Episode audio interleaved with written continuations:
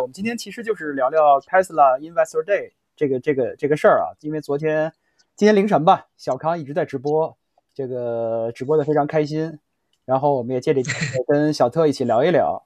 这个月度交付那个事儿，我们下星期再聊啊，今天会聊的比较少，但是今天那个小康还去参加了理想的春季沟通会，这个到时候如果有空愿意聊的话，咱们可以聊两句。今天我看。在微博上其实讨论还挺多的。终于来了，小特。嗨嗨嗨！好，随便聊天啊。对，这个完全是在小康的意料之中。小康昨天就说，小特根本就不看。你你怎么知道的？我们给这个像小特这样没看的同学简单简单说一下啊。今天这个 Inverse Day 大概分成三部分吧。开开头是马斯克讲了一下他的 Master Plan。呃，第三部分，然后呢，特斯拉众多业务的负责人上台轮番来做演讲，差不多有我看是十六位吧，差不多是，如果算上他 CFO 的话，差不多是十六位。热闹的。对这个形式，其实刚才待会儿咱们可以聊聊。确实，我第一次看到 Tesla 采用这样的一个一个一个呃发布会的这个形式吧。然后最后一部分是 Zack 他总结了一下，从财务角度。呃，结合 Master Plan 第三部分，呃，收了一下，然后最后是一个 Q&A 的环节。今天这个会差不多就是这么一个环节的设置吧。我先简单说两句我的感受啊，我我我特别明显感受，我觉得马斯克不是很在状态啊，尤其是他说这个呃 Master Plan 的时候，我觉得都有点脑，有时候脑子会短路。幸亏，然后他讲 Master Plan 的时候，居然还安排了一个那个。负责负责能源和呃 Powertrain 的那个那个 SAP 在他旁边，两个人一起来说，那哥们时不时的还在提醒他，来讲，号称是马斯克自己主导的 Master Plan 第三步。这当时让我觉得，哇，这个马斯克怎么显得状态游离？然后第二部分就是大家主管纷纷上台，马斯克也没事儿，一直歇着，然后讲这个机器人的时候上来聊两句，最后 Q&A 环节简单回答了，还拒绝别人的一些提问。就整体感觉这个马斯克不是很在状态，而且这个设置也也也一方面是弱化了它的作用，呃，向外界其实展示了 Tesla 它这个 leadership 这管理团队吧，给外界一个信心，毕竟是这个 Investor Day 嘛。但另一方面，我觉得跟他的这这个这个这个参与的程度也有关系，就是两两方面原因都有吧。反正我这印象对我来说还比较深。小康看完什么感受？我直接说吗？啊，随便说。呃，我觉得现在就是，我觉得呃，唯一一个我觉得有点意外的是，这个 Zack 他在结束的时候说，这是特斯拉第一次举办这个 Investor Day，这真的有点奇怪，因为我还专门去搜了一下，就让我有点怀疑了。然后我去看了一下，他是一零年加入特斯拉的，然后一七年在这个超级工厂是非常明确的，他就叫投资择日。但那次聊的是那会儿这个 JB Straubel 还在吗？就是前 CTO，那会儿对那那会儿聊的是二幺七零的投产，还有整个在内华达州生产电区，也是一个很大的事儿。但当时其实主要是向投资人解释跟这个展示第一座超级工厂，是这么一个事儿。但他我不知道他为什么叫，但这整个这个投资者日的这个议程的执行，包括后面上来一堆这个像讲 EHS 的这些高管，就他是一个很清晰的，确实是一个面向投资人的这个，另外也有大量的这个重复的内容，是感觉是一个很很很很这个投资人向的东西，反而就跟预期的差差别还比较大，因为预期也就是说。呃，这个预热里边其实说了第三代平台嘛，但实际上，呃，从我的角度来说，我觉得我们一会儿可以展开。从我角度来说，我觉得最重要的也确实是第三代平台。啊，对，我觉得提前的沟通其实会让观众吧预期跟它的内容不太一致。我觉得，特别是大家其实更关心的还是产品嘛。呃，其实对它的一些这个可持续能源的一些方案。没有那么在意，嗯，但是我觉得他呃，因为是 Investor Day 吧，我觉得他有意的会让大家更重视一下他的能源的业务，包括一开场 Master Plan 的这个讲解也是和那那个呃什么 Backlino，就是负责 Powertrain 和和能源业务那个 SAP 一起来讲的。后面他自己有单独讲了一趴，他在呃比其他的一些 Tesla 的活动 event 吧，嗯，更强调它能源这部分业务的重要性，特别是放在 Master Plan Three 里边，这个能源业务是非常重要的一部分。我觉得这也是他之前在 Earning Calls 里边好像也经常会强调，就是大家其实老关心这个车，比较忽视他们的能源这部分的业务。呃，借这个机会，可能也是着重的受一下吧。这事儿我觉得挺有意思。我觉得是几几年前嘛，就其实他们可以说一直持续的在讲这个能源业务，但是长期以来能源业务的比重距离汽车业务差距非常大，有点这种管理层一直在自说自话。这个尤其一六年收购这个 Solar City 以后，有点这种感觉。但确实这个事儿是从二一年开始改观的，就是本质就是说这个在加州投产了一个非常大的储能工厂，我觉得这是。很重要的变化，而且它是一个就是年产能四十 g 瓦时，就它是一个很有规模的。另外一个，其实特斯拉在储能上面，就美国的储能市场是一个竞争不太充分的市场。另外一个就是，呃，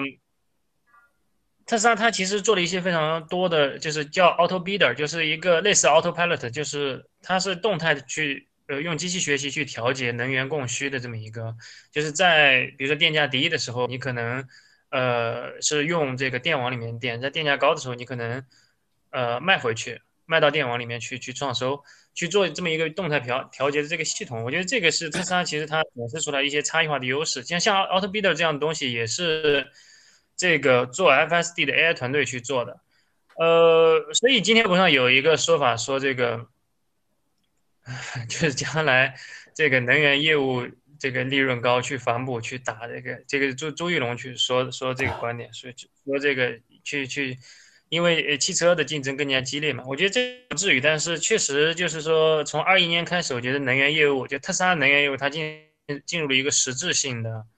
呃扩张的阶段，因为四十几瓦时你很难再忽视的边缘的东西了，对。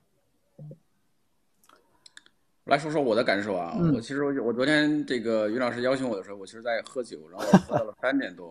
喝到三点多我起床的时候，我一看，哎，然后我想去看一下回播，我操，四个小时这看看毛线，然后就直接放弃了，然后再一看投资者日，然后再看股市，我操，又跌了，这看来不行啊，然后就去看了一个总结啊，看了一个总结，什么产品也没有，然后就直接关掉了啊，交给我们的同事去剪了一个快剪，哎，拉倒，作业交完，啊，这大概就是我的感受啊，但是。啊、呃，说回正题啊，就是我是觉得，我看了一下，就是总结的那些观点啊，就是特斯拉还给我发了一个一个 key points 一个总结观点，我看了一下，这个计划很宏伟啊，这个计划很宏伟，我觉得实现难度确实确实很大，不知道马斯克自己能不能活到那个时候，说实话啊。而且我还看了一个数据，今天是谁发的？就是因为我真的是没没有没有看，我一点点都没有看，我、嗯、我我起床的时候就已经我不相信完全结束了，我完全看了一下。几个媒体的这个总结啊，晚晚点的应该是算了一下，就是当前这个地球上的资源够不够它造那么多电池的那个问题嘛。嗯。啊，很夸张那个数据看起来，除非他找到新的这个资源嘛，铁是够的，锂是我看了一下，好像是百分之三十吧，说是要把地球上的锂呃镍镍矿要用到百分之三十。那其实这个看起来这个计划还是还是怎么说呢？就是我觉得有点夸张啊，但是我感觉五十二零五零年我们还是这么看到，还挺好。问题不大，二零五零是吧？然后我之前我还做了一个，不是做了一个预测吗？妈的，一个都没有啊，一个都没有，连 FSD 都没有，对不对？连 AW 四点零也看不到，什么都没有啊，就不用说车了，有多少这个等等党今天等着，今天要不要提车啊？就等着今天，啊，现在可应该是可以安心提车了，就是等着要提车的一波人，是不是？啊，当然特斯拉最近又搞了个小小的障眼法，搞了一个什么悬架升级、嗯、，Model Y，谁谁？你们就是我我我们同事啊试试过的就没有感觉，不知道没有没有变化。但是摩特斯拉自己写的是多少来着？是写反正写了一点点啊，就感觉好像又搞了个升级。所以我觉得好像近期内特斯拉也不打算更新产品。现在我也比较纠结，我的 Model S 到时候是三点零还是四点零？要是他妈是三点零，我就不想提车了，很尴尬啊！因为这次以为它会有，不用纠结，我我我非常相信你，你这个 Model S 肯定是四点零。因为四点零其实已经是一个在持续做。我我觉得这个事儿先说一下，于老师刚刚是有说觉得稍微有一点，我看评论区有人说已经实实装了 HW 四了，你是工厂打螺丝的吗？还是怎么样？嗯，不要在不要在这里搞搞搞障眼法啊！大家不提车，其实我很受伤。相关从业者，好吧？来来来，小关继续啊。于老师刚刚是有说觉得有点低于预期吗？啊，我是说外界的期待，就是他们之前设的定的调子跟有一些误导。不是，你看那个，OK，，你看那个股价，你觉得你觉得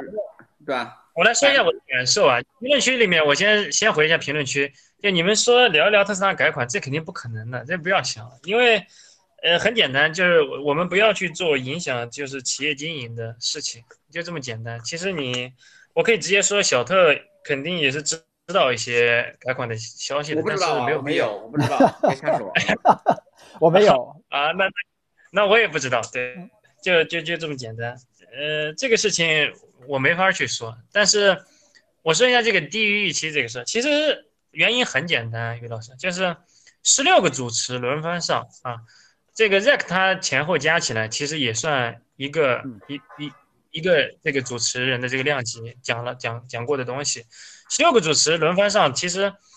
呃，带来的问题就是几乎每一个环节你都没法展开。其实是有有一些在我看来印象是比较深刻的，尤其是我们稍微先做一些科普啊，就是说汽车的这个制造历史上一直是四大工艺嘛，其实他今今天的这个讲法，基本上到下一代平台的时候会把四大工艺完全颠覆掉。嗯。呃，就就这个这个四大工艺，我先说，这个应该存在了有一百年了，就是冲压、焊装、涂装、总装嘛。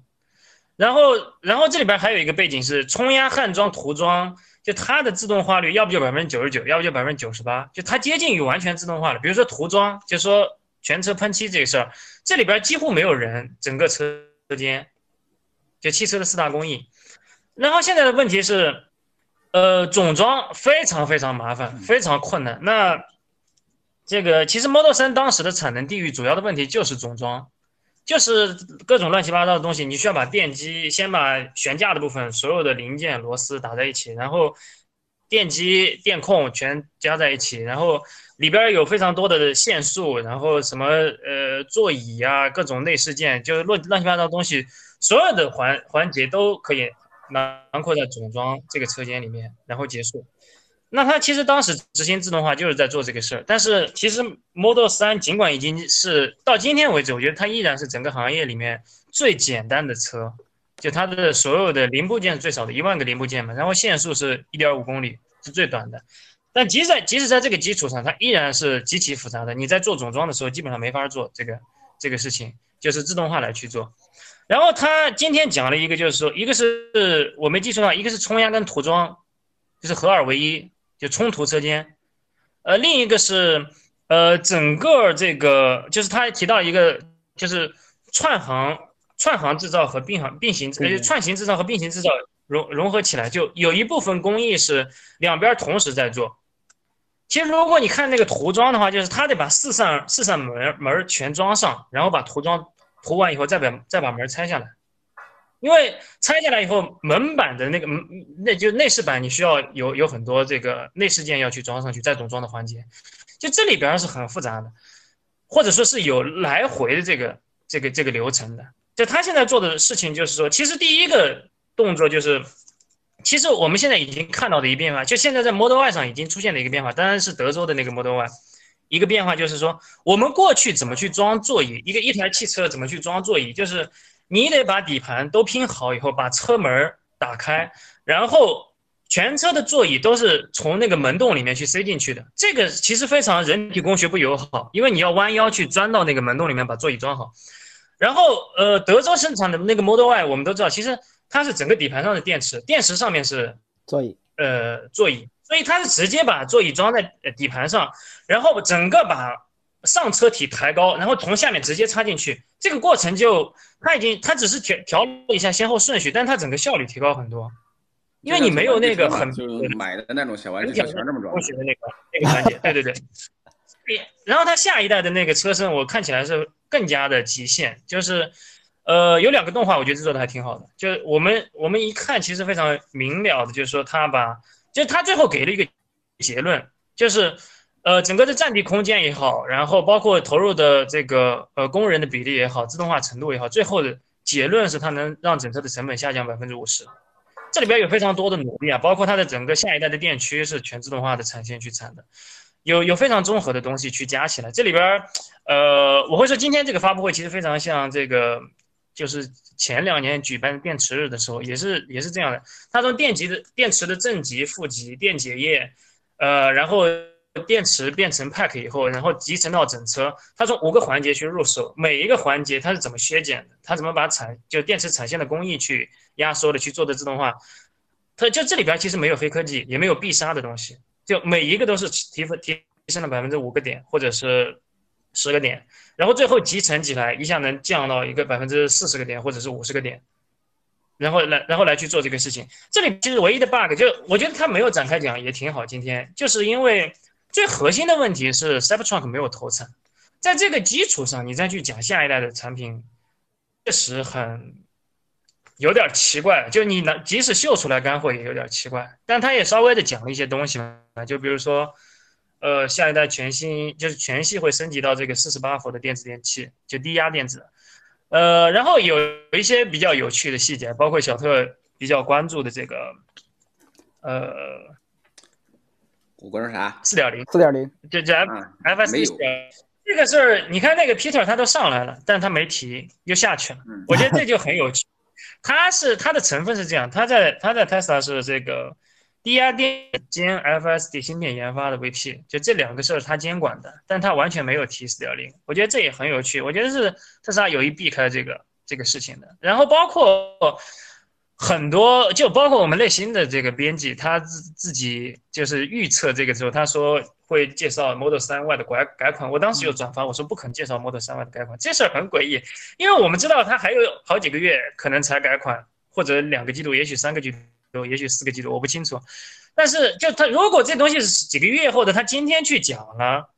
这不合理，对，它会严重的影响你的需求。呃，其实唯一合合理的，我还是觉得特斯拉如果说他要办，有可能他直接上架，这是一种做法，我这也见过历史上。另外一种可能就是像这个 Model S Plaid 发布的时候，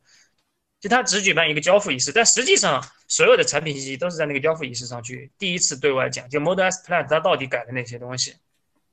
就交付加发布会，就以这样的形式，我觉得如果。我觉得还是有可能的，就 Model 三 Y 的改款，它举办一个交专门的这个发布加交付的这个这个仪式，因为三 Y 确实是一个核心产品嘛，我觉得有必要做这么一个传播。然后另外一个比较有趣的就是，呃，这个 Tom 在这个 Tom 都在聊这个上海工厂的一些改革，我觉得这也比较有趣的，就是实际上我们去看的话，它的产线已经全部就那些设备全是你你已经买断了，这这这就是你未来几年摊销的东西，但其实它还是。做了一些小的动作，就是说你在可控的情况下尽量去改，然后让你的效率再提升一些。它有一些这样的操作。我记得里面有个数字啊，就是说特斯拉的这个成本在过去的几年降了百分之三十，是不是？对，Model 3的这个。那为什么我们的价格竟然降了百分之五十？是不是？这就是作为第一批韭菜，我看完那个数字的时候，我就在想，为什么降了那么多？你成本都没降那么多。之前是降百分之三十成本，但是我们实际的价格其实降了一半儿。你百分之五十，我觉得是，你是对比的三 P 还是？你其他车型也是一样啊，当时标序也得三十三十多万了吧？就是进口标序啊，进口的那个。主要是最开始没有推标序嘛，就你第一次推的时候已经是一九年三月份了。啊，对啊，但是一九年三月份，呃，P P 版也是一样嘛，P 版其实呃，当时就是很多人会说一个就是。当时的特斯拉是七十多万，但是呢，啊，我们实际买到手，因为特斯拉在你提车前就降了几次价嘛，对吧？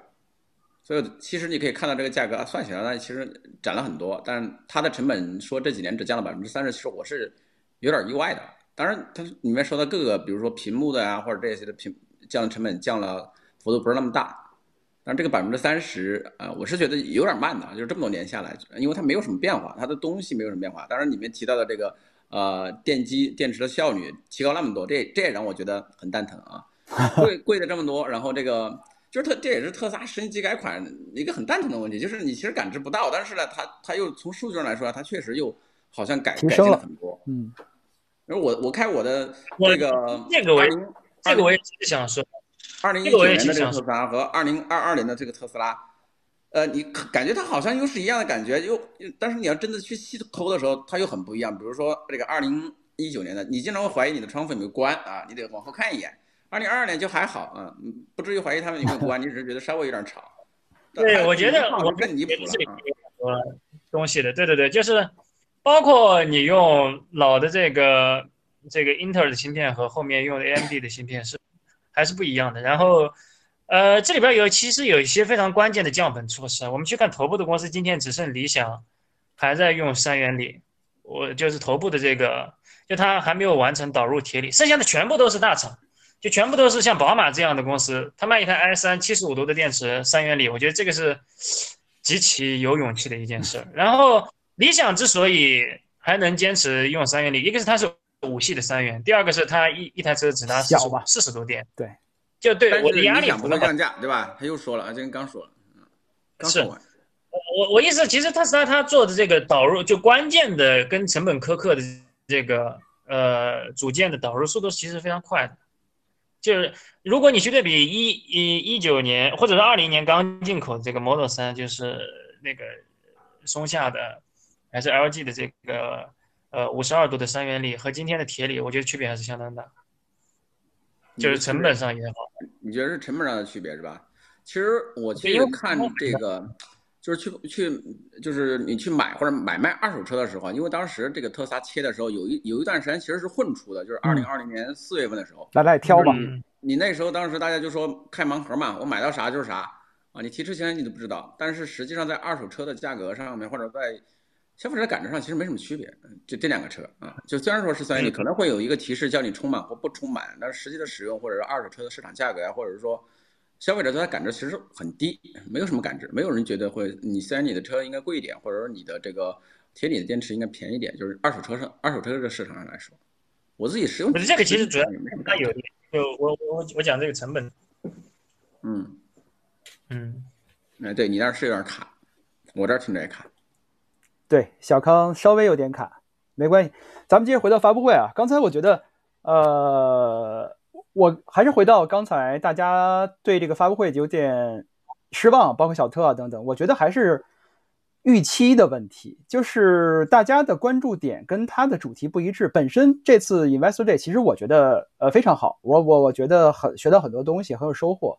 但是大家的关注点跟它的主题不一致，你上来给我讲怎么改变地球，对吧？你这个需要怎么样新能源，然后怎么样改变电网，然后怎么样利用太阳能、风能，大家都不愿意听这些。你上来给我干货 Model Q，对吧？你这个 HW 四点零怎么样？大家是把它当成一个技术或者产品的发布会来期待的，但实际上它是一个公司运营层面的一个沟通。他在讲这个他的新的理念，来从整个底层回顾了很多的历史。来谈他们是怎么来逐渐去完成不同阶段的 master plan 的，它是一个很成体系的一个沟通，我觉得非常好看，而且第一次看到这么多业务部门的人亲自来讲，就是，呃，我觉得还是前期的建立预期的问题，这个是他们没有很好的跟受众做很好的沟通，让大家有过高的预期或者错误的预期。呃，来等待新的车型、新的技术，什么 FSD 这些东西，其实都没有，大家都非常失望。然后你还谈了很多你要花钱的事情，对吧？你要不断的这个向新能源转型，你要投入大量的钱做这个储能，呃，普通用户会会很失望的。我觉得这是一个沟通的问题。就本身这个 Investor Day 来说，我觉得挺好看的。刚才特别是小康谈的那个第一趴，实际上那是后面整个高管来谈具体业务的第一部分。就 France 跟那个负责 engineering 那个呃那个 VP 两个人一起来讲的，讲了很多从 Model S 开始，他们是怎么来生产汽车的，到今天他们是怎么来看待整个的制造生产流程的，呃，是很有意思的一件事情。我觉得他他这个事情其实是在你会注意到这个 Investor Day 的整个的讲解流程，不停的在讲他们是如何去降低成本的。如何去扩大生产规模的？呃，这些跟具体的某个车型产品没有关系，而是他们的理念是什么样的，他们怎么去来开发产品，去生产这个产品，来生产生产产品的工厂。这个也是马斯克一直在谈的，说我们的核心竞争力其实是生产制造，这是他一直认为的。但是外界不这么认为，外界还是喜欢呃更劲爆的车型啊，这个自动驾驶技术啊。其实我觉得这对呃，如果你是想购买特斯拉的股票，其实是一个很好的对公司的了解的机会，了解他们是怎么运转的，他们为什么能够不断获得这么大的销量，他们的呃未来的目标是什么，他们达成过什么样的目标，他们将来能不能实现这个目标。我我这次。我很喜欢看《l e v i s Day》，我也建议大家可以去回，特别是回放一下刚才小康谈到的那趴，你会了解到他们现在的车是怎么造的。呃，前不久国产降价的时候，我们一哥们儿还给我发一条新闻，有一天中文的新闻是说，呃，Model Model 三七年以来竟然没有任何变化，就是令人什么惊掉下巴，就是现在只能降价，对吧？但这次你会看到。其实 Model 3在架构上也好，在生产制造技术上也好，很多地方是有很多内在的变化的。它可能呃，对于消费者的感知部分没有那么明显，这个这个是它的问题。但是在整个这个作为一个产品来说，Model 3它的变化其实还是很大的，而且它带来了新的这个一些一些生产的方式吧，包括 Model Y，呃，现在的生产方式其实更先进一步了。我觉得这个是都是他系统的去给你讲解这件事情，而且我参加这个看完这部这个会啊，给我一个感受就是，呃，特斯拉马也好，马斯克也好，他的目标跟用户没关系，他不是说我为了让你去拥有移动的家，或者说我让你成为这个美好的生活方式，对吧？都不 care，我的目的是为了改造地球。你们都是跟我一起来改造地球的人，你们是我的手段，不是我的目的。这跟另外包括理想也好，未来也好，都是有本质区别的。他就讲清楚了我的目的是什么，你们不是我的目的，但是你可以跟我一起。我觉得这是一个比较清晰的沟通方式。你说？我觉得这回到了使命层面。他在使命层面，我觉得今今天一一开场还是非常强的，给大家强化这个加速。加速世界向可持续能源的转变这一点，然后有两个地方其实是我觉得相对有一点儿意外的啊，就是一个是伊隆他自己，他是在整个的沟通会即将结束的时候突然提提到了这个 墨西哥，墨西哥，我觉得这个就你从于情于理，他应该是一个正式的向投资人讲的东西，但他们没有提前。呃，或者说在更更更更前置的来去聊这个事情，这是第一个。第二个是这个 Lars，就是这个呃车辆工程的 VP。呃，我觉得他他也可以也可以理解为他是所有车型的总工，就是他是整个整车工程的负责人。就这样的人，呃，他聊到他们下一代平台的时候，他是在 Q&A 环节，他就提到，他说是我们有长远的计划，然后从下一代平台开始，我们就不会再做。像 Model 3 Y 这样，或者像 S X 这样，就一代平台只产两个车，会一下子散开，然后覆盖所有的细分市场。就这么重重要的信息，就他们看起来并不并没有太大的兴趣来去跟跟外界很细致的去聊。然后也是你问到了，OK，我可以告诉你这个细节。嗯，呃，或者说就大家的这个。呃，沟通上可能有点问题吧。我觉得这个应该是外界想听的东西，对，对，就是就是说你是不是在产品层面上？因为比如说两千万辆这个事儿啊，就其实这个这个出处，第一个出处就是电池日嘛，就两年前，因为我们已经听过了很多次两千万辆这个目标，但这个去怎么去达成？那今天相当于 OK，我也讲了一些下一代的平台，我打算怎么做，然后。怎么怎么怎怎么怎么造，然后整个车辆层面去怎么设计啊？今天其实，呃，这个呃，Tom 好像是他还讲了很多次，就是说把产品设计，然后这个材料设计、供应链设计、产线设计、这个设备设计、设施设计，就把五个设计团队一下综合起来。呃，其实我觉得这个呃，李斌斌哥他一直在未来内部去强调这个体系化效率。我一直真的觉得这个体系化效率、跨部门协作，呃，特斯拉拉通的非常的极致，在这个点上，啊，我们去看它这个产线和就是呃汽车产线和汽车本身的兼容的这个设计，让它的这个易制造性提高，然后让产能的节拍提高，效率更高。我觉得这里边全是全是一些这个呃两个部门、三个部门去合作来去做出来的东西。呃，就这些东西可能是大家很关注的。然后就就于老师说这个点，我是很同意的，就是说。呃，特斯拉自己也说了很多次，这种说什么制造要让大众喜爱的产品，或者说要把车做成一个最有趣的东西，类似这样的提法。但是本质到回归集到这个聊整个公司层面去给投资人去讲的时候，他是非常强调这个加速世界向可持续能源转变，就这这么一个目的，这是对对他来说是最重要的事情。其实今天还是这个发布会，其实还是聊到产品了吧？但是这个产品可能我们还是觉得比较遥远，就是 Cybertruck 它会来，对吧？今天会出来，但能不能来我们这儿来不清楚啊。我们好像对这个东西下单的人是很多啊，每个人都晒过朋友圈，但是 好像这东西这样来，我觉得大家好像也没有多么激动啊。我听说会来，对，就是会会会来中国，但是还不能上，还不能进上海，这也是比较麻烦的事情啊。然后，对对对，然后。这个事儿，我觉得真的也是对这个朱晓彤的终极考验。就他现在已经管了全球的工厂，那现在的问题是，呃，他如果能扛过 Cybertruck 产能爬坡这一关，我觉得他可能在内部地位就达到一个，呃，因为于刚刚一上来于老师说了这个，就就是这个这个 Power Chain 和这个 Engineering 的这个这个 SVP，就他是整个特斯拉唯一的一个 SVP。然后为什么就他们俩？其实电池也是就他们俩全场去控这个厂的，呃，因为他就是这个整个管理层面其实是，嗯，三个人吧，就是 CFO，然后这个一龙，然后就是他，呃，我觉得这个朱晓彤他能继续往上走，这个 Cybertruck 的产能爬坡对他的考验是非常大的啊，主要是因为这个，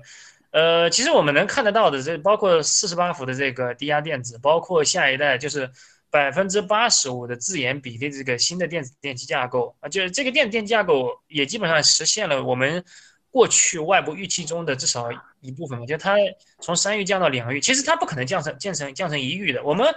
看到这个前车身压住后车身压住的时候，说下一代的小车会不会就全车一体压？其实这是这也是不现实的，就是这里边行业里边其实早就有很多的讨论，就是你会发现电池的这个。呃，壳体拿压铸来去做不是那么经济，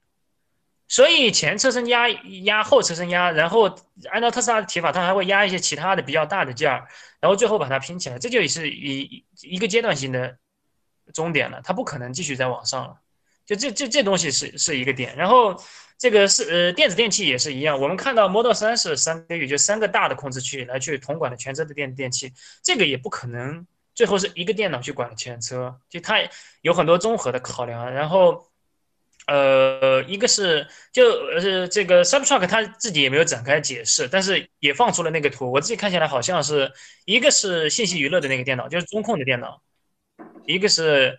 呃这个这个 HW 四点零，这个其实我们看四点零已经整合在一起了，就控制器。然后另一个控制器就是它把。这个左车身、右车身，还有底盘域，就这些东西一下整合到一起，就是也管底盘，也管车身，所有的东西，包括车灯这些东西，用另一个控制器去控制起来，就两个控制器。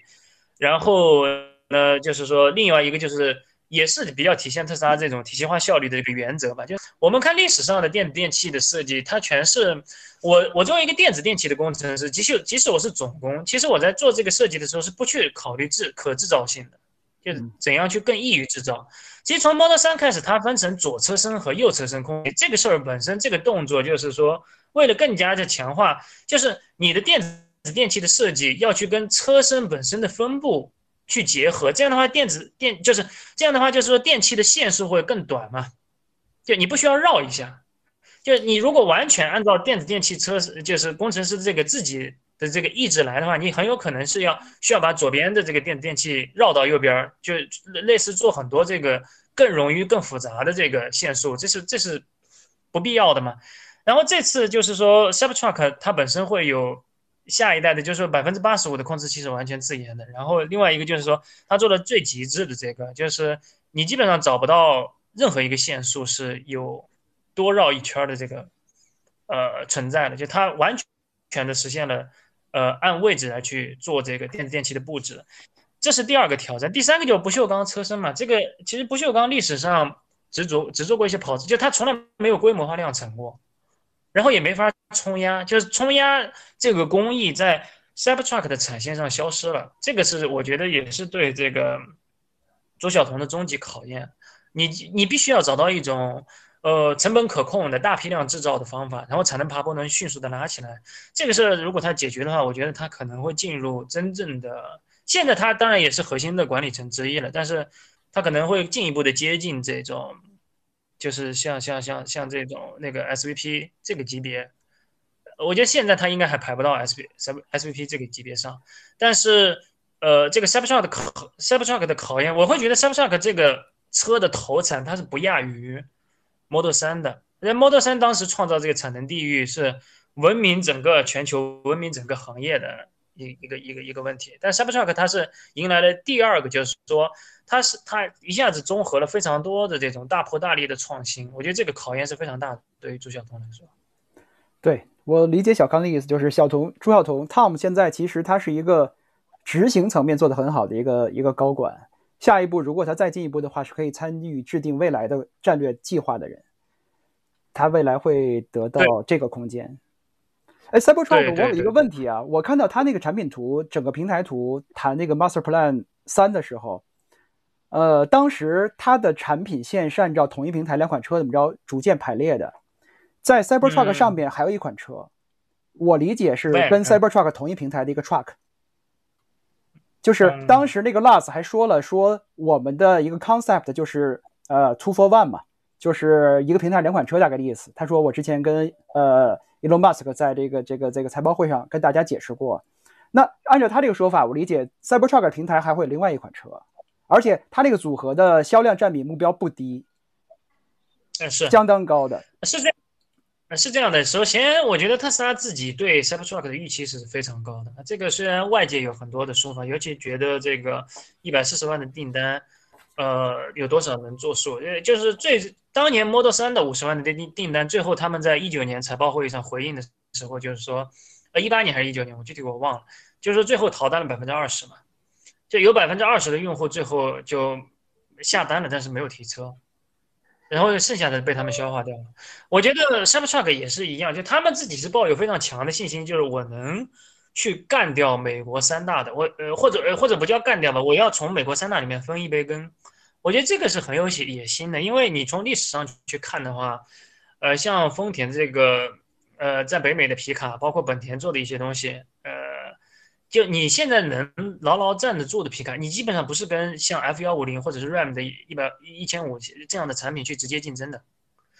就你去跟它正面 PK 是非常困难的，就有点像三四 C 这个市场，比如说像凯迪拉克去进去，你的 CT 五其实是要比这个呃你的定位要要更强化，包括你的这个呃产品的这个规格本身要再大一号，就是你是跟它错位去竞争这样的策略来去跟它打的。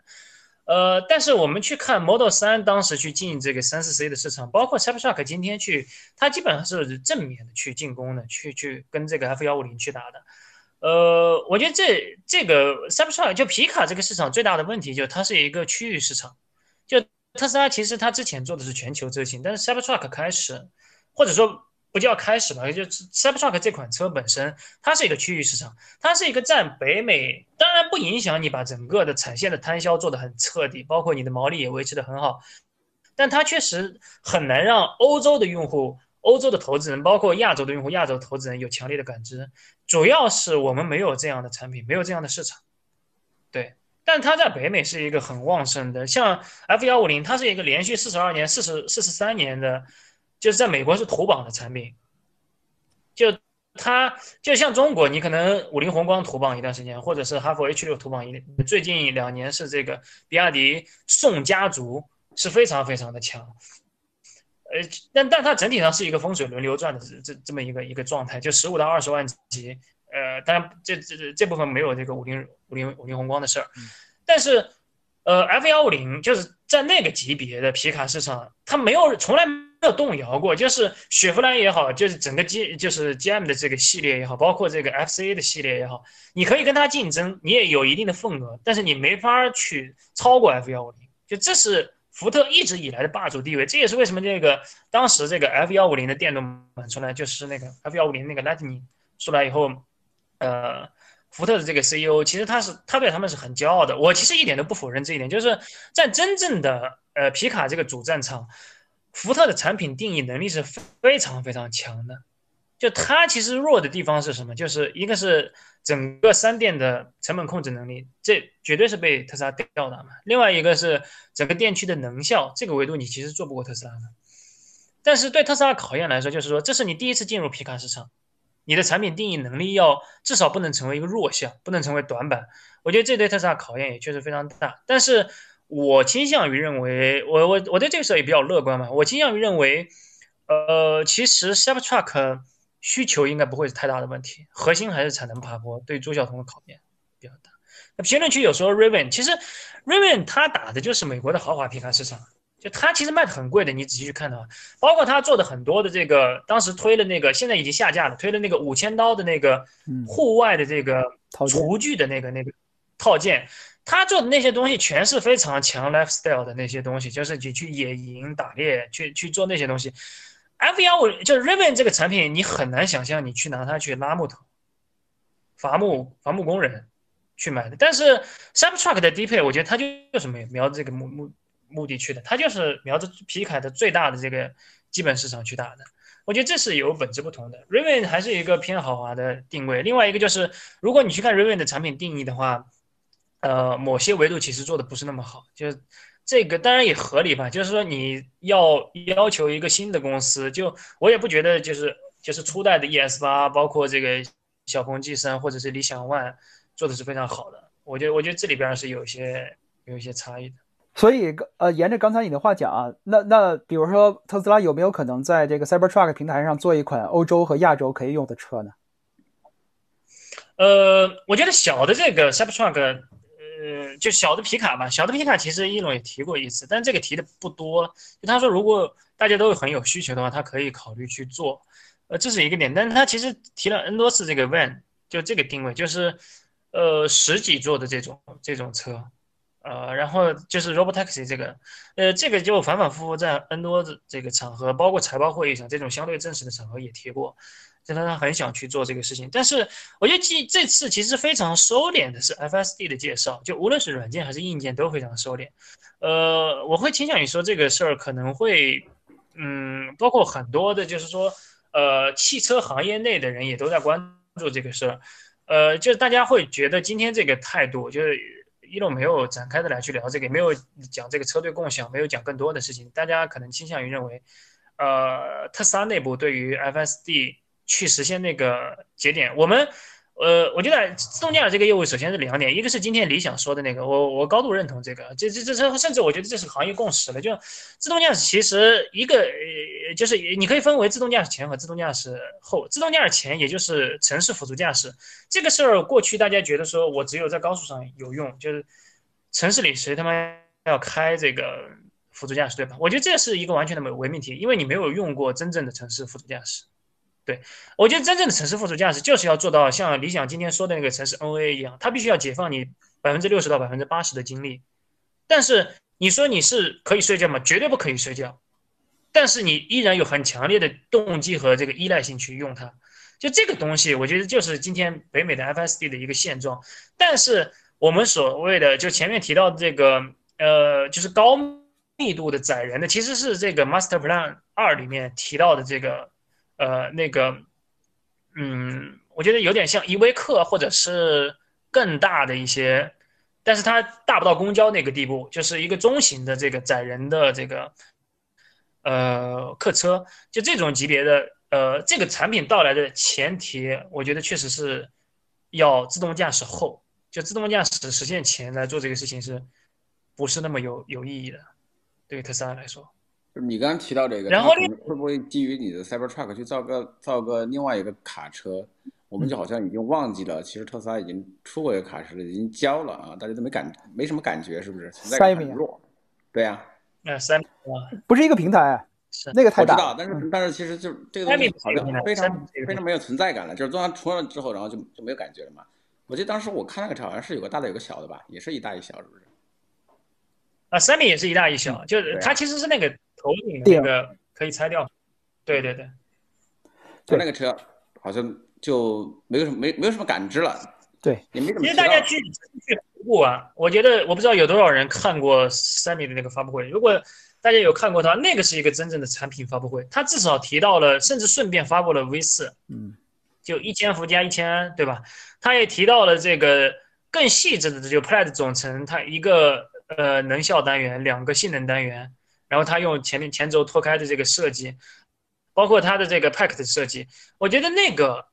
呃就是呃这那是典型的特斯拉产品发布会，包括再往前 Model S Plaid 上也其实介绍得比较细致，它导入了呃新的热泵呃就是热管理的总成，就这些的综合的东西巴拉巴拉的。但是这次很明显，我觉得它任何产品的信息都提的比较有限，它是它还是从大的平台的逻辑来去介绍下一代可能会做到的一些事情。对，那个谈到下一代产品的时候，那个 Lars 他他，我听他的话里话外是将会有一个专门的发布会来谈这个下一代产品。他说我们将会进一步的这个去去去聊这些东西，我觉得一定一定会有的。这个只不过他们这次的主题更聚焦一点。不过三米跟小小特也提到，确实啊，就是虽然它是 to B 的啊，大家这个消费者感感知可能不是那么强，但是。呃，也太没有存在感了。包括不论是从销量还是其他的新闻的方面层面，上一次我看到新闻还是他交付给百事的那辆坏了，被拖车拖走了。然后对我我的印象也是在那儿啊，对也是被拖车拖走。还是很早以前的一个事故，这个一个一个，然后就再也没消息了。呃，不知道这个到底是一个什么样的节奏。它也它那个那个规格也很难去欧洲，也就是确实是很只适用于美国市场的一个重卡。呃，不知道现在是一个什么样的状况啊？杳无音信我觉得。就其实欧欧洲也都能用那个那个那个车。我觉得最大的挑战是，其实它它整个的设计，包括这种就是一个座位居中这些设计，我觉得它这个是有点像这个 Yoke 方向盘一样，呃，就是也没有法律禁止不可为，也没有也没有做就是最最重要的无法可依这个事儿，我觉得它过各地的监管都会有一些不确定性在。然后呃，三米的呃这个就他们自己的预设，就今年其实没有多少车嘛，就是明年开始规模性的交付，没有明年打算交就过过万嘛。我觉得这是真正有一些价值的时候。另外一个就是。还有一个就是从他们内部来说，我觉得有很多东西就需要他们自己有这个敏感度去界定是不是对外披露的时机。就是呃，在这个三米的发布会上，部分的提到了一些 V 四的超充，然后今年是非常高确定性的，在中国和北美都会开铺这个 V 四的超充，但他依然完全没有提这个事儿。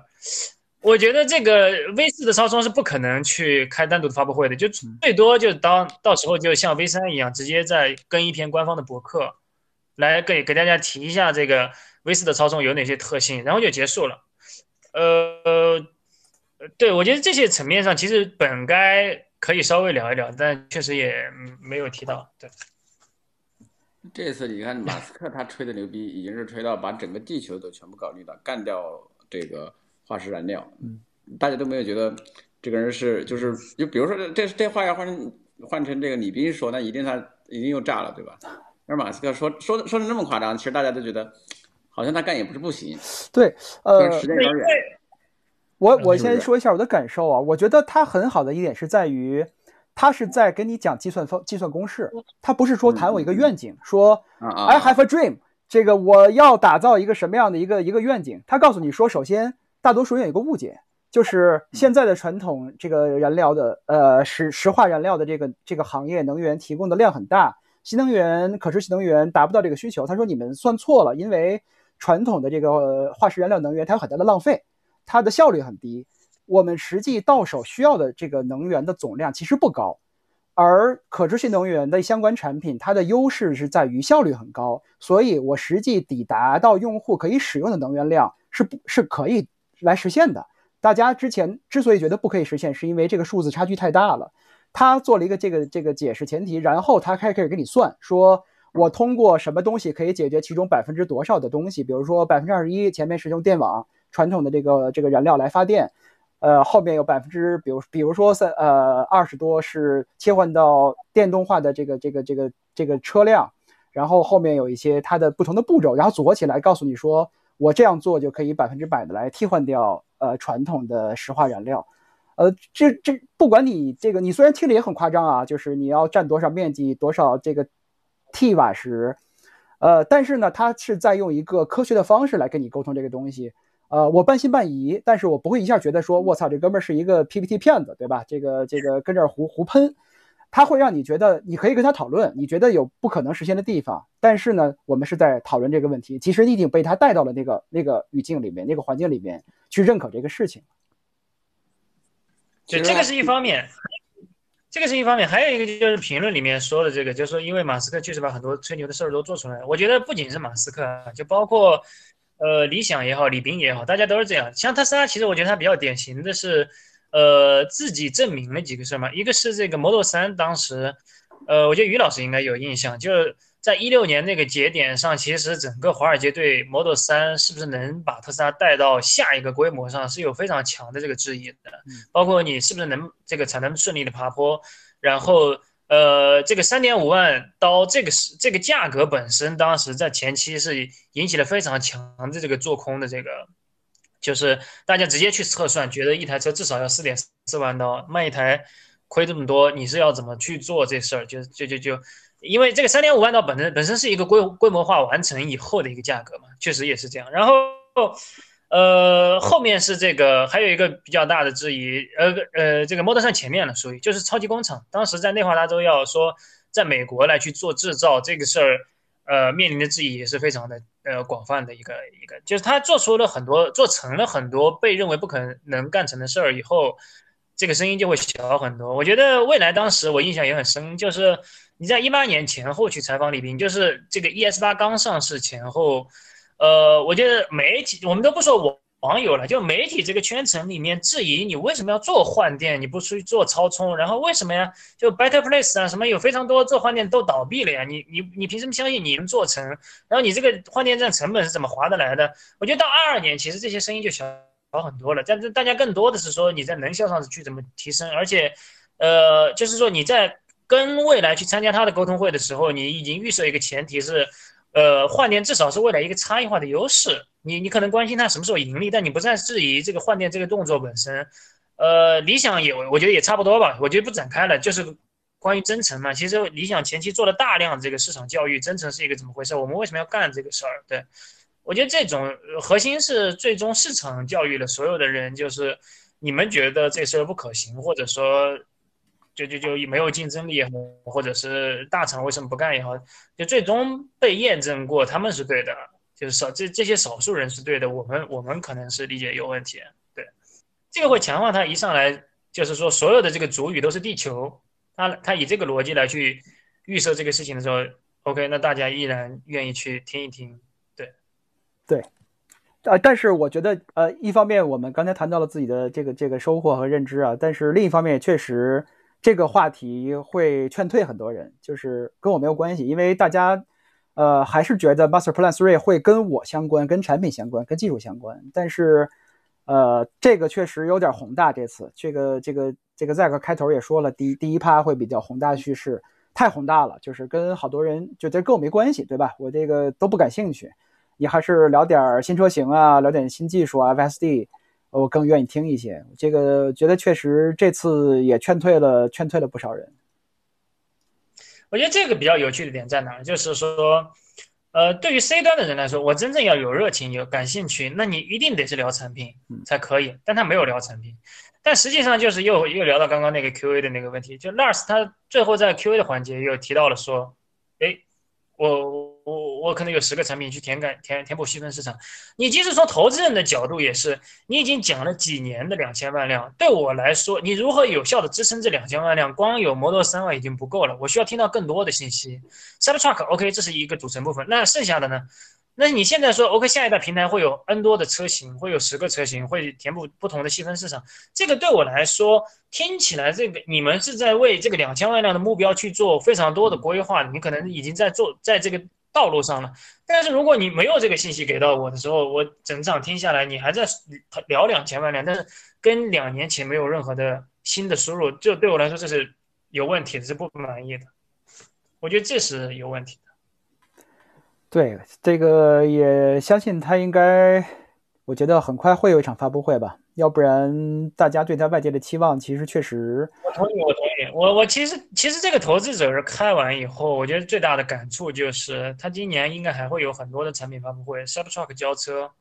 一定会很详细的重新去介绍一次这个车，因为一个是当时发布的时候那个指标已经过期非常多了，另外一个就是呃交车本身。就这次没有聊产品的细节，你可能要更更新一次，然后它历史上有这样的传统来去这么去干。OK，刚才小康也谈到这个这个理想的这个一些思路啊，今儿你参加完了这沟通会，简单聊两句吧。现在咱一小时了，聊两句就可以收了。OK OK，呃，理想这个比较比较那什么，我觉得也是一个不是它不是一个典型的沟通会，就我们。日日常看到，比如说像秦力红，他可能把今年具体的一些业务运营上的一些东西有一些更新了，然后跟大家聊一聊，可能聊很久。但理想当时就上来以后，他直接讲了一个，其实他那个是每次所有的新员工入职，他每周都讲一次，这是我历史上见理想第一次，他聊得非常流利，就他没有任何的结巴呀，或者是准备不充分。我我我很好奇，但其其实就是说，他每周都聊一次，就这些东西他已经非常熟悉了，甚至就是台下有很多人，对吗？但没有关系，我可能把你们就预设是这个新员工，那我就可以很流利的聊聊下去。然后所有的东西他已经都讲的比较，我觉得这次呃印象比较深刻的就是。呃，其实微博上发过的，一个是他会把增程做到二零三零年，就在我看来，就是二零三零年有有两种不同的解读啊，一种是在二零三零年这个研发还在投资，那也就意味着这代产品的末期可能要到三五年，然后再晚一些。另外一种解读就是，呃，其实你的宗旨就是你产品研发可能在二五年或者再往后增程就结束了，但是你要维护到三零年，最后一代新车增程的新车出到三零年，我觉得这是。不一样，但理想没有展开解释。但总的来说，这个比我预期的可能要稍微的，我可能对纯电过于乐观了吧，比我预期的要稍微的晚晚晚一点，这是一个。然后第二个是这个 All In 自动驾驶，呃，这个我还是有一些感感触的，包括也确实让我有更多的理解。就有时候媒体啊，我我这里面只只只喷我自己啊，就是有时候媒体。关注关注这些技术的进展，有时候过于聚焦，聚焦确实容易过于聚焦。就你看到它比它 A 比 B 领先两个季度或者四个季度的时候，你觉得已经是巨大的差距了，或者你觉得这边我不带入任何的新造车公司啊，呃，这个，然后在这个部分，其实理想就直接抛出来一个观点，他说做城市 NOA，而不是自动驾驶，就只只进只进入到城市的辅助驾驶这个部分，他说至少是二十亿美金起。然后他觉得自动驾驶这个东西不能断档，就一旦投入起来，你不能持续的涨下去，就这可能是对一个企业效率最高的一个做法。所以他认为就是两个点嘛，第一个是理想今天投入不算晚啊，他不觉得有哪个公司比理想快到已经差距追不上了。呃，特斯拉也许算，但特斯拉我觉得是，呃，有很多复杂的便利嘛，你没法说特斯拉。领先是理想，就是说我投入已经过晚的一个过时，因为因为没有人跟特斯拉是在一个梯队上的，就同时期的公司其实都跟理想差不多，而不是跟特斯拉差不多。呃，这是一方面，就是节奏上的。呃，另外一个就是说，他觉得有这个稳健的收入、稳健的毛利的基础上，不一定有所有的公司都能持续的跟下去。因为我们其实今知道，今天在做辅助驾驶的公司至少有，就是五百人规模以上的至少有十家在中国。五百人规模以上的，全是做前装量产的这个自动驾驶，所以这是一个我觉得有点像这个动力电池，对吧？除了宁德，除了比亚迪以外，还有一大堆的公司，就是它是一个非常火热的这个生态在中国。然后这种情况下，理想作为一个非常头部的公司，大家可能对这个解读会不太一样。但理想其实今天呃的这个观点的解读，我觉得它是一下抬高到了一个整个企业家判断整个产业成熟度的这个视角来去聊这个，包括他投入的规模、节奏，他呃再加上就是他其实之前有一个有一次这个公开场合上提到这个，他认为这个呃特斯拉所有的节奏都是踩的最好的，就什么时候在中国建厂，什么时候。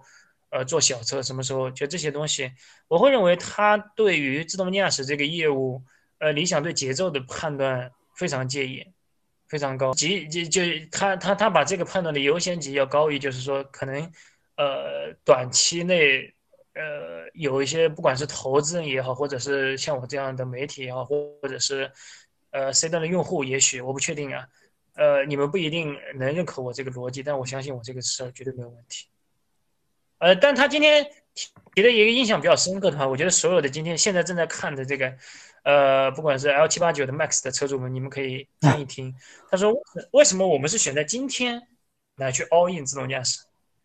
大家听懂了吗？就是说，你不用，你现在终于不用去挖判断的那个节奏了，他判断就是今天，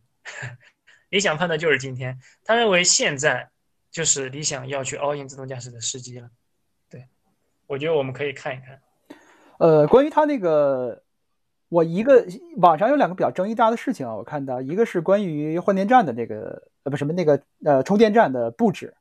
它一个是它轻描淡写的成本，大家其实认为成本其实还是很高的，对它的营收规模来说，以及它的部署的的方案吧，它可能选择靠近加油站，呃，而不是在商超啊其他一些相对。人流量比较大，大家经常去出入的场所，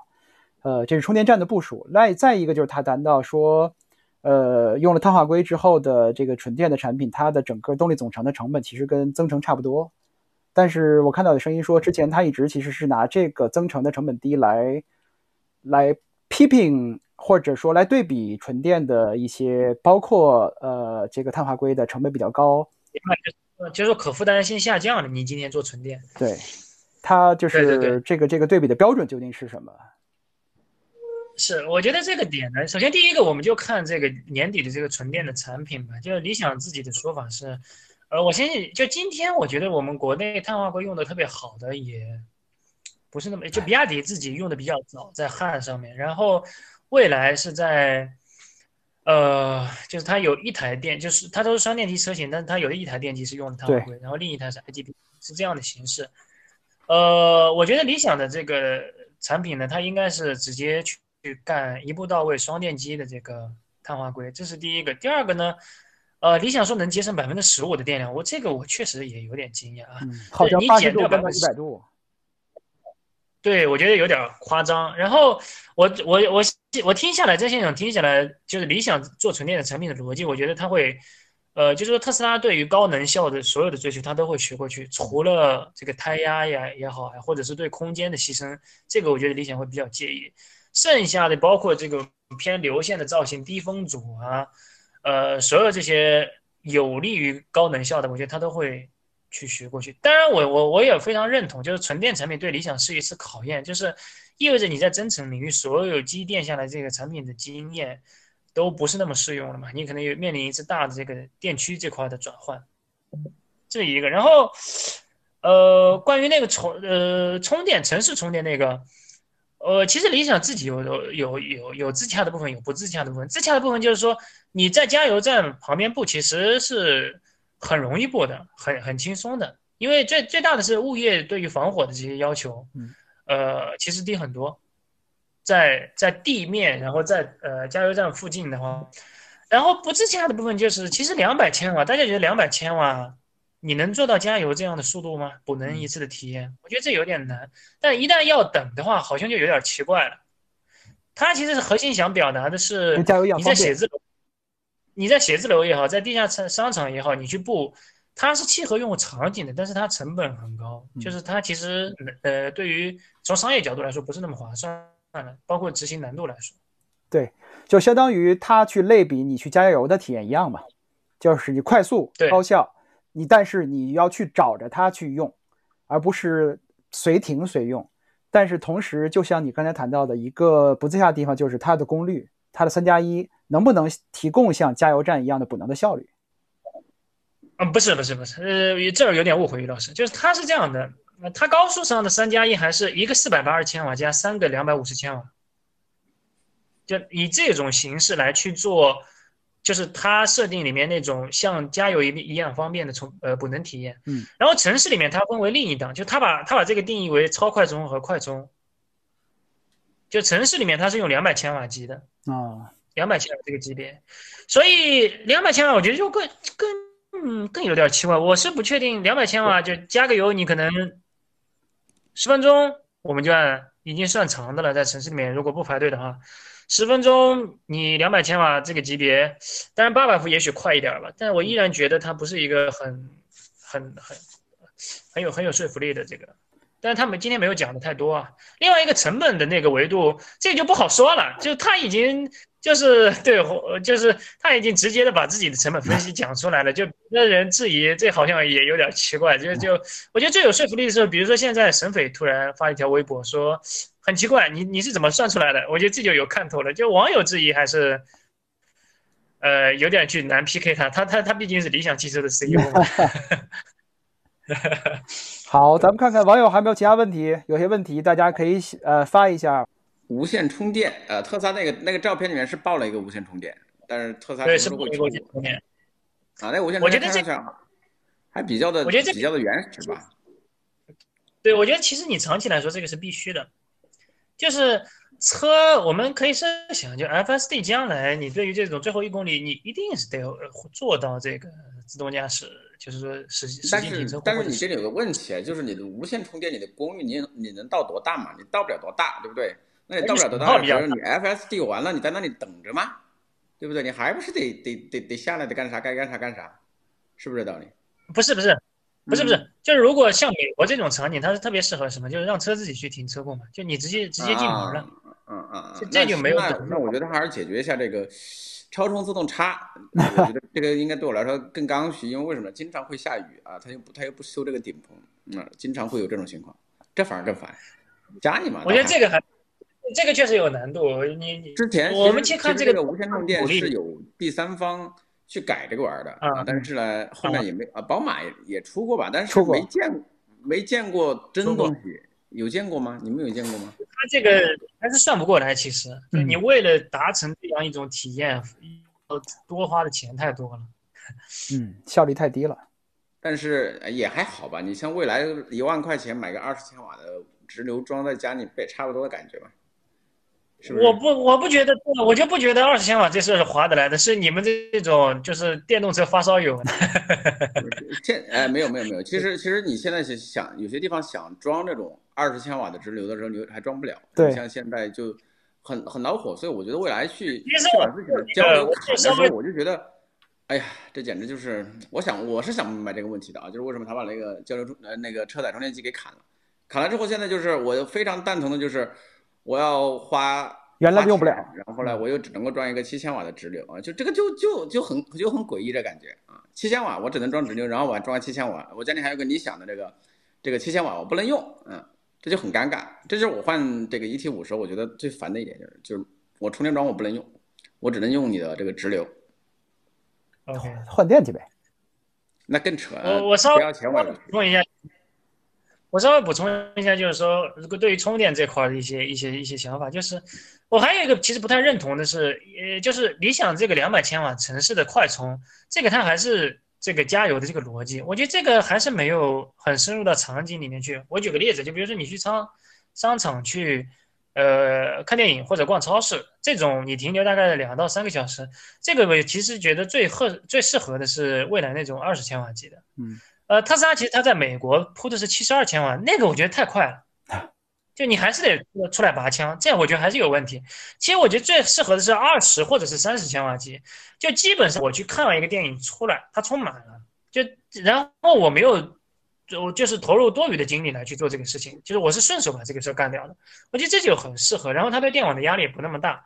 然后就未来的这个二十千瓦的这个这个这个东西，它并不，它主要是因为你能申请，它主要是为加充桩做的，就是你能申请的三百八十伏，你你自己能申请的最多也就二十个千瓦，所以它做了这么个规格。但我觉得，如果是这种投在这种商场啊或者这种地方的话，它更可能考虑的是经济的问题。二十千瓦所以那其实不可能不算太经济吧，不划算。说白了，就是如果说我能够快速的快速的跑起来，那它可能更划算。比如说你七十个千瓦，你充完你走啊，那不然的话都是停两三个小时，那就有点奇怪了嘛。那二十千瓦的话，你跟这个呃三相电的这个二十千瓦又又差多少了？啊，明白明白明白明白。对，就是啊，理解理解。它这个二十千瓦只是说基于现在大家都只能申请到这么大，所以就是这么大。但是我我是真的非常讨厌这个这个车没有这个这个车载充电机的啊。现在随车充也不通用，什么东西都是他自己的一套，白白玩了。然后，然后再聊一下，补一下那个这个那个那个，就是自动充电那个事儿。因为特殊说想要这个这个，就是自动插枪的这个超充。对，超充的超充的自动充电，其实对我来说，其实可以说是呃，我觉得可能，比如我我经常会遇到的情况，就是就是出去玩之后，然后这个下雨下雨的时候要要充电很烦，嗯，真的是很烦，就是下特别是下暴雨的时候，嗯，你打伞也好，不打伞也好，都都觉得麻烦。但是在家里更爽了，家里就是倒倒车进去能自动充，那是那是更完美的。但是家里之前有人见见有人折腾过这个东西，就是做一个 X 轴 Y 轴的一个移动，然后定点插进去，嗯，就那种 DIY 式的。但是特斯拉自己之前搞的那个就就后面就没见过了嘛，嗯，后面就没见过了，对不对？我觉得这个东西就是说，反正其实未来可以给我们提供一个一个验证嘛，就是说它它它将来三代站可以做这个自动换电，但是那个。其实我们去看未来的实现方案，非常贵，我操，非常贵。就它，就是它三代站加了两个激光雷达嘛。我觉得这个又又一下子就是，如果说我们接受的设定是让加充也好，或者是超充也好，它自动充要增加两个激光雷达，这个成本，呃，我觉得一下子就不是那么经济了。这这这不说软，经济可以说，我感觉。嗯，它都它它很多东西都都是不经济的，所以它车你会觉得贵嘛？我去买个 E T 五，我真的觉得贵。我没有电池，我还得花二十九万嘛。嗯，加上电池三十六万了，对吧？我觉得啊，就是确实，我觉得就是现在未来比较大的问题，就是确实应该加，就是它本来是不会让你去这么比跟别人比的，它不应该让你去跟别人这么比性价比的东西，但是现在它。变成了用户要去跟其他的车型去比较性价比，那它就不占优啊。其实就是这个事儿，就是当时特斯拉刚降完价，降的非常猛的时候，大家还没有充分的认知到这个事儿。就是说白了，大家觉得，尤其豪华品牌，跟我这里不单指未来，可能更高端的车，包括理想在内，包括就是这种我都不是纯电的车。就你特斯拉降价跟我有什么关系呢？但其实今天理想在这个 Q&A 环节也比较坦诚的说了这个问题。就核心是特斯拉它这么猛的降完以后，大家都被迫就主动被动的都开始降起来，连比亚迪这个需求的它都开始做一些促销了。你在这种情况下，就是说如果整个行业都在降，那所有人都得受影响，就包括 BT 五也是一样。就曾经这个可能大家不不太会过多的去谈论这个。呃，就是贵的这个问题，但是呃，Model 3一下降到那么低以后，我觉得这就是一个问题了。那你想说白了就是还是强调了它不降价嘛？他这边专门强调的不不会降价。是不降价，对他他今天他刚刚还又说了，但他他他也说就是这个行业压力大，就是在于，他说他举了一个例子，他说手机行业你基本上见不到苹果主动发动价格战这事儿，但是在汽车行业，就是新能源行业两个最强的，就比亚迪跟特斯拉都是有能力发动，而且也有意愿为了他们的这个。市场份额来去发动，这个就让大家很难受。就如果你不是头部，你就很难受。嗯，我没看到什么需要回答的问题了，你们还有吗？我也差不多。OK，OK，那今天晚上到这儿，好，找机会一起再聊啊，再聊特斯拉，拜拜，晚安。